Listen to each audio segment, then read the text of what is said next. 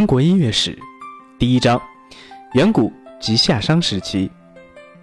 原始音乐的形式是歌、舞、乐三位一体的乐舞，其中歌唱和舞蹈具有重要地位，节奏因素较为突出。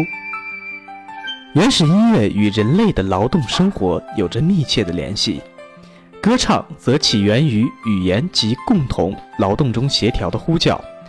相传为黄帝时期所作的弹歌，反映了狩猎生活，其主要内容是断竹、续竹、飞土、竹肉，意思是把竹子砍断，再将竹子接好，发出泥质的弹丸，以追射动物。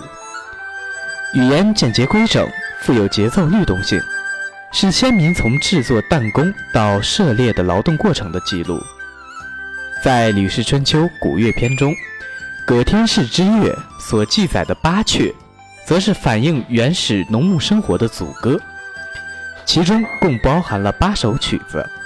表演者手执牛尾，边跳边唱。昔葛天氏之乐，三人操牛尾，头足以歌八阙。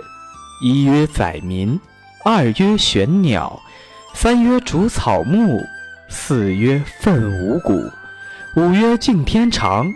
六曰达地功，七曰依地德，八曰宗禽兽之极。还有在劳动生产过程中所形成的音乐，被称为劳动号子。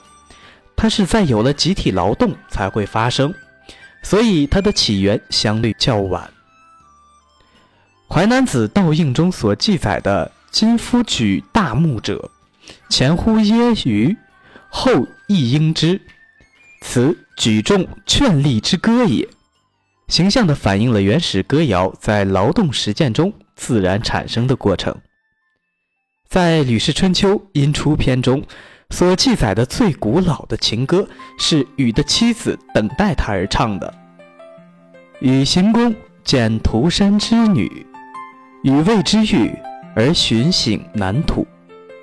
涂山氏之女，乃令其妾往后禹。于涂山之阳，女乃作歌，歌曰：“后人希矣。”意思是大禹治水时娶了涂山氏的女子，大禹没有跟他多盘桓，就巡视到南边去了。